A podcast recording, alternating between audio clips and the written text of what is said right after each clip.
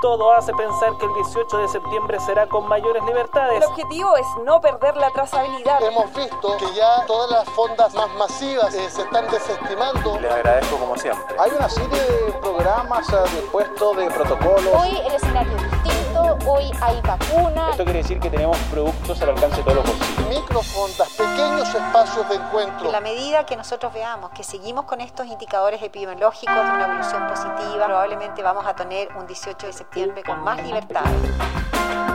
Desde la sala de redacción de La Tercera, esto es Crónica Estéreo. Cada historia tiene un sonido. Soy Francisco Aravena. Bienvenidos.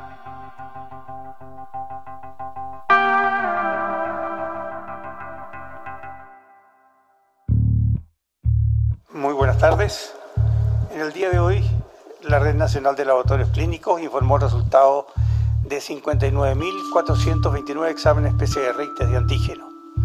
De estos casi 60.000 exámenes, se detectaron 921 casos nuevos de COVID-19. Los bajos números de contagio del COVID-19 en Chile y la alta tasa de vacunación ha motivado una reapertura progresiva en todo el país.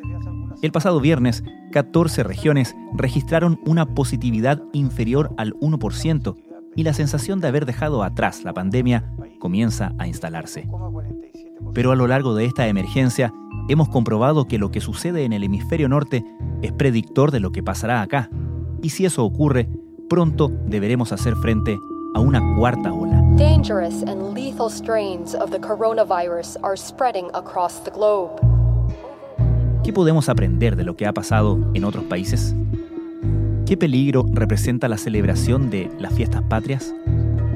¿Qué herramientas tendrá Chile para hacer frente al rebrote? Comenzamos por una revisión al presente.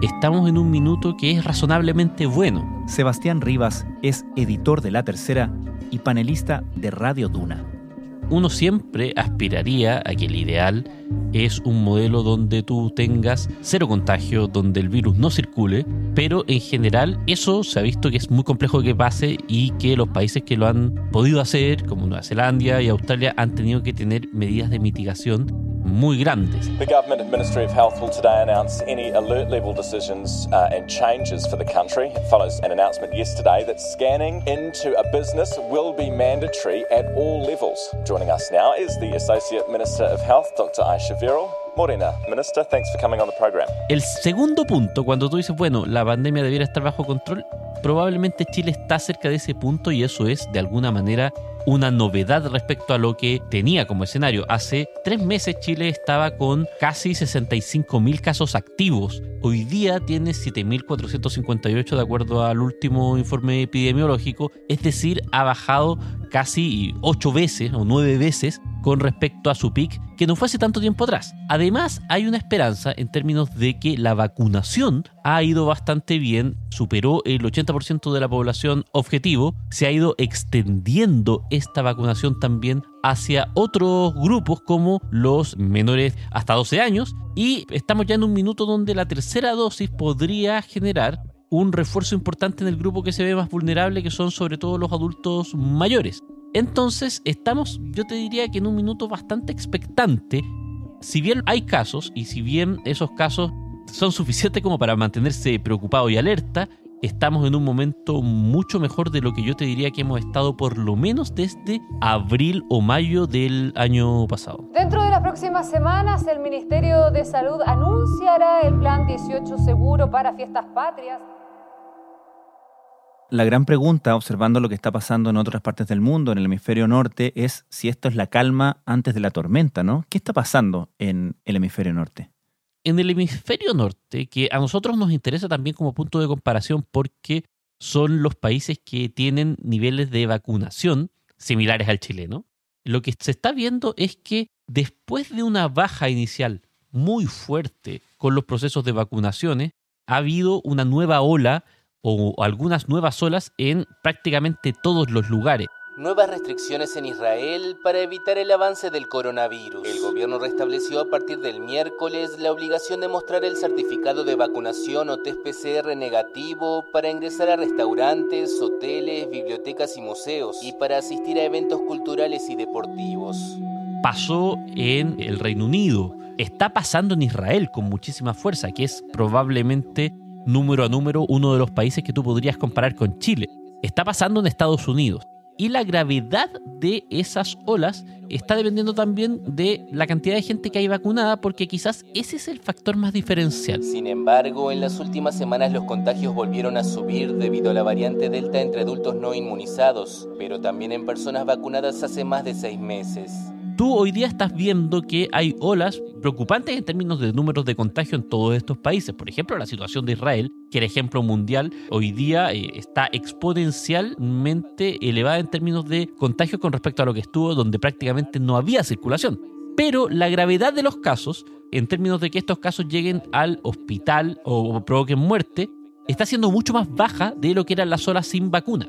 Y eso es una buena noticia. Gran aumento de casos de COVID-19 en España. El responsable de alertas sanitarias del gobierno español estima que en los próximos días la incidencia llegará a los 400 casos por 100.000 habitantes. Uno a veces, en medio de todo este huracán de situaciones y emociones que es la pandemia, se olvida que el gran objetivo es que el coronavirus uno entiende que por la naturaleza de los virus es muy difícil que el virus desaparezca del todo. De hecho, organismos como la OMS y expertos advierten a que nos tenemos que acostumbrar a convivir, pero que la convivencia llega a ser como lo que es con los otros cuatro coronavirus que circulan eh, a lo largo del mundo, que están identificados, que probablemente nadie conoce cuáles son, pero que son los que provocan el resfrío común. La esperanza es que este COVID-19 remita a algo similar a eso. Para eso, las vacunas son un camino, y por lo menos los primeros retornos de estos países altamente vacunados generan esperanza en términos de que las infecciones bajen en gravedad, pero no generan la alerta en términos de que como cantidad sí podríamos ver y sería normal y sería esperable que viéramos un repunte en casos en algún minuto en Chile. De nuevo, si es que esta comparación se repite de manera exacta. La vacunación continúa en España, en algún caso con turnos de 24 horas. España es el tercer país de la Unión Europea con mayor porcentaje de adultos totalmente vacunados contra el coronavirus. Mucho peor es la situación de los no vacunados menores de 30 años, con una incidencia acumulada de 800 casos por 100.000 habitantes. ¿Qué otros ejemplos deberíamos estar mirando por características similares con nuestro país? Cuando miramos para el exterior, yo diría que hay algunos casos que son de interés nuestros por la profundidad de vacunación o porque están usando vacunas similares a las que nosotros estamos usando. Yo te diría que para nosotros, en términos de referencia, es interesante mirar, a lo menos en el hemisferio norte, a tres países cuya estrategia en algún grado tiene similitudes con la chilena, que son Israel, del cual ya hablamos, el Reino Unido y Estados Unidos. ¿Por qué? Por ejemplo, en el Reino Unido, donde ya ha habido olas relativamente grandes después de la vacunación, los efectos no han sido tantos y es un país que tiene un alto porcentaje de la población vacunado con AstraZeneca y la vacuna Pfizer. República Dominicana, Chile y Uruguay son los primeros países en América Latina en aplicar la tercera dosis de la vacuna contra el COVID-19. Nosotros, en este minuto, la dosis de refuerzo que se está poniendo de los adultos mayores es principalmente la vacuna de AstraZeneca. Entonces uno podría decir, bueno, si es que en ese país las nuevas olas han sido menos complejas en términos de hospitalización, podríamos tener una cierta esperanza de que eso se replique en Chile. En Estados Unidos, por otra parte, estamos viendo qué es lo que pasa. Es un experimento en tiempo real y lamentablemente cuando tú tienes comunidades con fuerte presencia de la vacuna y comunidades que no se vacunan. Claro. Esto en Estados Unidos ha pasado por un factor político, es impresionante y los medios estadounidenses destacan muy a menudo cómo la vacunación se ha dado prácticamente en líneas en términos de los estados que son más profundamente demócratas, que son los más vacunados, y los estados que son más profundamente republicanos, que son los menos vacunados. Aquí en Estados Unidos van a ofrecer una tercera dosis a todos los que se han vacunado con Pfizer o con Moderna. Recomiendan ponérsela a los ocho meses de haber recibido la segunda.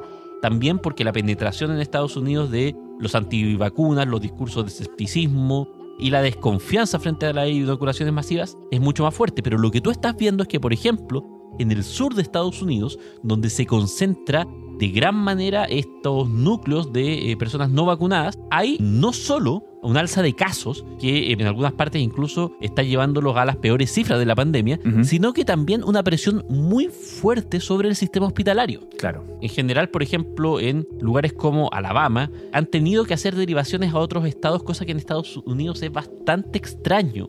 La norma es que tú logres resolver todo, ojalá, dentro de tu propio estado. Eso te muestra que, en general, no es necesariamente que el virus haya bajado la intensidad en términos de dureza o en términos de los efectos que puede generar, sino que uno podría suponer que si estamos viendo mejores situaciones, en otros países, pese a haber un número alto de infectados, esto tendría directa relación con los procesos de vacunación. Y ojo porque la Organización Mundial de la Salud no está de acuerdo, cree que no son necesarias las dosis de recuerdo y pide que no se ofrezcan hasta que todas las personas vulnerables en el mundo estén vacunadas. Con todo esto, Sebastián, ¿hay elementos que nos haga pensar que la historia en Chile de esa cuarta ola sea distinta a los casos que has mencionado? Hay algunas situaciones que son particulares chilenas y que en algunos casos podemos albergar esperanza y en otros casos son más bien incertidumbre. No sabemos, no tenemos un punto de comparación. Yo te diría que entre las primeras hay una medida que en estos países que te mencionaba fue la que se asoció a los primeros repuntes de estas nuevas olas y que en Chile está decidida que no se va a tomar, que es el retirarse la mascarilla en espacios abiertos, en público e incluso en algunos espacios cerrados bajo condiciones. Esto, por ejemplo, fue lo que pasó en Gran Bretaña y en Estados Unidos. Luego de que Texas se convirtió en el estado más grande del país en poner fin a su mandato de uso de cubrebocas y reabrir los negocios en su totalidad, surgieron las reacciones. En general, el gobierno en esto, cuando tú hablas con las personas a cargo, han sido bastante conservadores y pretenden ser conservadores prácticamente por lo que les queda de su mandato en términos de que se presume que la mascarilla es una herramienta de las más eficientes para cortar la diseminación de los brotes. Incluso en los mejores minutos de la ola en Chile no has visto que masivamente tú en las calles, incluso como te digo, en espacios abiertos, la gente esté sin mascarilla. Eso es una diferencia muy grande y eso no podría esperar que haga que, a diferencia de estos otros países, la ola, sea de la magnitud que sea, sea menor de lo que hubiera pasado en caso de que tú tuvieras una ordenanza levantada en términos de las mascarillas. Actualmente, 12 estados del país no tienen restricciones sobre el uso del cubrebocas. 6 exigen su uso en algunas ocasiones y en 33 es obligatorio. Dentro de los factores que sabemos que son distintos, pero que no conocemos cómo pueden funcionar, está el factor Sinovac. La vacuna mm, de Sinovac, al ser de una metodología distinta de las vacunas de ARN mensajero, como son Pfizer o Moderna, o incluso de una lógica diferente de la vacuna de AstraZeneca, que eh, viene en el fondo de un adenovirus modificado de chimpancé. A ver, no hay un conocimiento acabado de qué es lo que puede pasar con nuevas variantes como la variante Delta y qué efecto puede tener. ¿Eso es negativo? No necesariamente, porque justamente lo que estamos diciendo es que no se conoce si es que podría tener una respuesta mejor o peor. Hay quienes dicen que al ser una vacuna más tradicional, entre comillas, en su formulación, podría también tener una mejor respuesta a lo largo del espectro. Es decir, que la inmunidad no se acabe, no se pierda en grado de efectividad de manera eh, con la misma velocidad que lo que le pasa a las otras vacunas. Entonces, en este caso, esto podría ser un factor que ayude a quienes están inoculados con Sinovac, que son la gran mayoría de la población chilena, a albergar una esperanza que, por ejemplo, variantes como la Delta podrían tener una mejor respuesta que en otros países. Ahora, de nuevo, ¿sabemos eso a ciencia cierta? No. Y probablemente Chile va a ser un punto a mirar con respecto a los otros países, al revés de, de como nosotros ahora estamos mirando a ellos, cuando eventualmente se genere esta nueva ola para ver qué tipo de respuesta existe. ¿Y qué rol juega en todo este pronóstico la presencia de la variante andina o la variante lambda? A ver, la verdad es que en este caso nosotros, a diferencia de lo que ocurre con otras variantes como la delta, en general, uno de los puntos que podría ser criticable y que de hecho se ha marcado con mucha fuerza como un punto de preocupación por parte de las comunidades científicas tiene que ver con el mapeo genómico que se hace de las variantes no solamente nosotros no sabemos tanto con respecto a cuáles son las variantes que circulan de forma masiva, como si fuera una encuesta, por decirlo así, y que otros países como el Reino Unido sí lo tienen, eh, sino que en general no hay tantos estudios que te marquen, por ejemplo, y uno podría suponer que la variante andina, por ejemplo, generara algún tipo de competencia con la variante delta, es decir, por ejemplo, que digamos, bloquear el ingreso. Hasta el momento la conocíamos como variante andina. Ahora la OMS la ha denominado como lambda. No solo es un cambio de nombre, lambda pasa ahora a considerarse como variante de interés, una denominación bajo la que se encuentran otras seis variantes en todo el mundo. Lo que ha pasado en otros países es que cuando ingresa la variante delta, rápidamente se convierte en la predominante. Pero no sabemos, de nuevo, porque la variante andina es bastante específica y predominante, sobre todo en Chile y Perú, no sabemos si esto puede ser el caso eh, con nuestra situación o si, por ejemplo, la, presencia de esta variante puede jugar un factor adicional. Probablemente sí en esto vamos a estar bastante ciegos hasta que se produzca algo o no se mm. produzca. Probablemente vamos a tener que hacer interpretaciones ex post. Lo que sí sabemos de nuevo es que siguiendo con la misma lógica de lo que tú marcabas, de cuáles son los puntos que tenemos que estar atentos, cuáles son los puntos que nos asemejan o diferencian lo que está ocurriendo, bueno, este es uno de los puntos donde somos distintos al resto mm. y que probablemente podemos mirar para ver cómo va a ser la evolución hacia adelante. Perú la variante supone ya el 81% de los casos monitoreados desde abril. Chile representa asimismo el 32% de los casos reportados en los últimos 60 días, similar a la incidencia de la variante brasileña en este país. Finalmente, Sebastián se ha puesto con bastante lógica en el calendario el 18 de septiembre, dentro de menos de un mes más, como una fecha a tener eh, en consideración, a tener cuidado, eh, casi como si augurara un inevitable rebrote, quizás coincidiendo con esta temida cuarta ola. ¿Es tan inevitable? A ver, nada es inevitable, pero si uno mira la historia de esta pandemia, lo responsable sería decir que es muy probable que haya un rebrote. ¿Por qué? Porque cuando tú ves las alzas que ha habido en periodos cortos, desde marzo del año pasado hasta ahora, en general van asociadas a eventos que tienen como foco reuniones sociales masivas, digamos, o reuniones familiares. Mm. Por ejemplo, uno de los primeros grandes brotes se dio después del Día de la Madre en 2020. Volvió a ocurrir para el Día de la Madre de 2021 ocurrió también con mucha fuerza, sobre todo en regiones después de Pascua y Año Nuevo. Ocurrió también eh, este año con la vuelta a clase, en un minuto, digamos, en que eso aceleró de manera dramática hasta llevar a las peores cifras finalmente que hemos tenido en toda la pandemia. Y ocurrió el 18 pasado, aunque no fue, en este caso, un alza permanente, sino que fue un alza puntual. Brindo, dijo un chileno, que este 18 no se abraza no se zapatea en lugares llenos y la mejor fonda es fondearte en tu casa. Ahora, el año pasado estábamos con una circunstancia donde prácticamente se prohibió todo tipo de actividad. ¿Te acuerdas que había un plan que se llamaba Fondeate en tu casa? Claro. Que establecía aforos bastante limitados y además prohibía cualquier actividad pública como las tradicionales fondas. Este año la situación es distinta. Este año va a haber, lo más probable, algún tipo de actividad per se por los restaurantes que ya están abiertos y que, están habilitados. Solamente poco más de 100.000 personas en este minuto están bajo la fase de transición, fase 2. Todo el resto del país está en fases 3 y 4 y eso ya te permite algunos aforos. Entonces uno podría suponer, y es la señal que da el gobierno, que a lo menos aquellos pequeños emprendimientos, negocios, restaurantes que puedan aprovechar esta fecha, que es una fecha de alto consumo, van a funcionar y además van a haber reuniones sociales que eh, son de las cosas que preocupan al gobierno. Claro. Sí, con respecto a este 18 de septiembre, la verdad que la situación hoy día epidemiológica es muy distinta a la que tuvimos en esta época del año pasado. La subsecretaria Paula Daza presentaba un caso de una reunión familiar en la región de O'Higgins donde llegaron 17 personas y finalmente 15 se contagiaron. Y uno presume también que detrás de eso hay elementos como la mayor contagiosidad de las nuevas variables, y uno teme que eso pueda ocurrir para el 18 de septiembre. Ahora, lo cierto es que, más que por el 18 mismo también, la preocupación tiene que ver con lo que partíamos conversando. ¿Cuán inevitable es un rebrote? Es probablemente algo certero. Sabemos que de algún minuto va a pasar. Hay algunas partes de nuestro país, como por ejemplo Puerto Natales, que ya han visto pequeños pics entonces nosotros podríamos suponer que el camino en algún punto va para allá en algún minuto y que las cifras que tenemos hoy día, que son muy bajas, en algún punto va a cambiar la tendencia. Lo que podemos evitar es la profundidad de ese cambio y para eso la idea es seguir todas las normas posibles y vacunarse.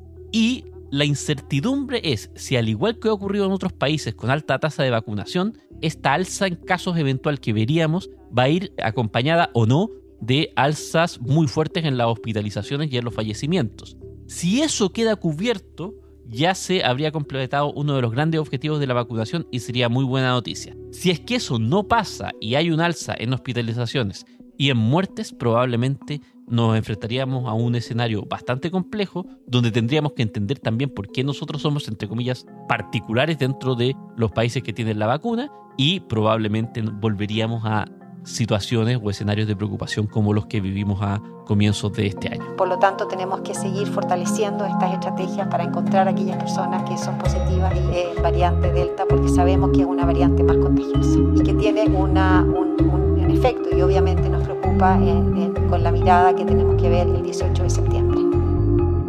Sebastián Rivas, como siempre, muchísimas gracias. Gracias a ti.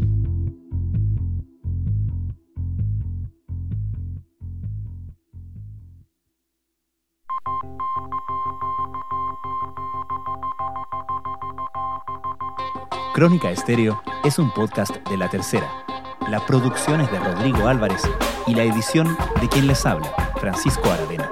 La postproducción de audio es de Michel Poblete. Nuestro tema principal es Hawaiian Silky Sola Rosa, empresa de Way Up Records. Los invitamos a encontrarnos mañana en una nueva entrega de Crónica Estéreo.